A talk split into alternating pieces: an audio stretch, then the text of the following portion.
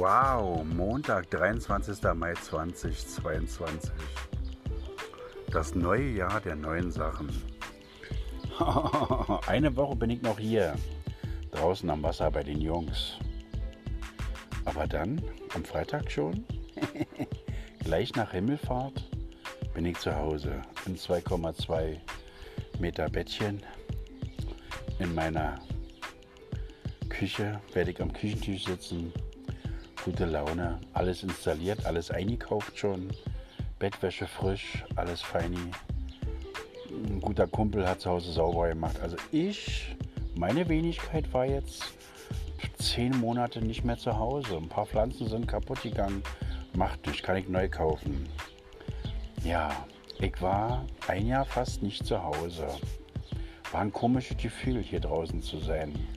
Fernab. Ich habe eine Menge über mich selber gelernt. Habe eine Menge neue Leute kennengelernt. Äh, habe mich auch von einigen getrennt. Die Gesundschrumpfung und ich konnte ein bisschen Gartenarbeit machen. Konnte ein bisschen rumfriemeln, rumwursteln, irgendwas gestalten. Das ist das, worauf es ankommt. Natürlich habe ich meine Guerilla-Küche perfektioniert.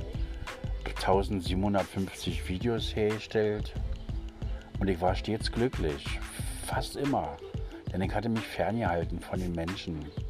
Ich habe gesagt, nee, danke schön, danke für euer Angebot.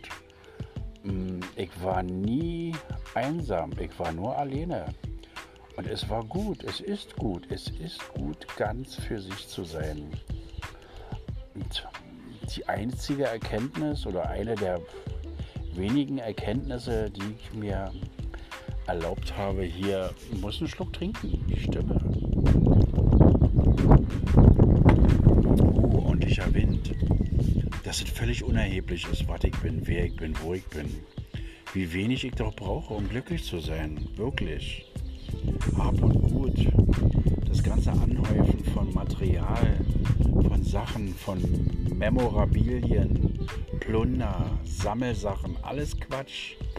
Alles Blödsinn gewesen. Habe ich nicht gebraucht, um glücklich zu sein. Das weiß ich jetzt. Was wollte ich sagen? Ach so, ich hatte festgestellt, dass äh, nicht mehr und mehr Egoisten und Narzissten diese Welt beherrschen, sondern dass ich, meine Wenigkeit, Teil einer narzisstischen Umwelt ist. Die Welt ist schon narzisstisch. Alle sind irgendwie auf dem Ego-Trip. Ellbogen, geh mal weg, ey, nee, ich war zuerst da, das ist meins. Lass mal sein. Ja, naja, dann werde ich halt die Agenda ändern. Keine Agenda 2030. Nein, nein, nein, nein, nein. Damit habe ich nichts zu tun. Was ich jetzt machen muss, ich muss den Reiskocher noch bedienen, umrühren. Und mein Paprika-Gulasch. Marika aus Budapest hatte angerufen und hatte mich auf die Idee gebracht.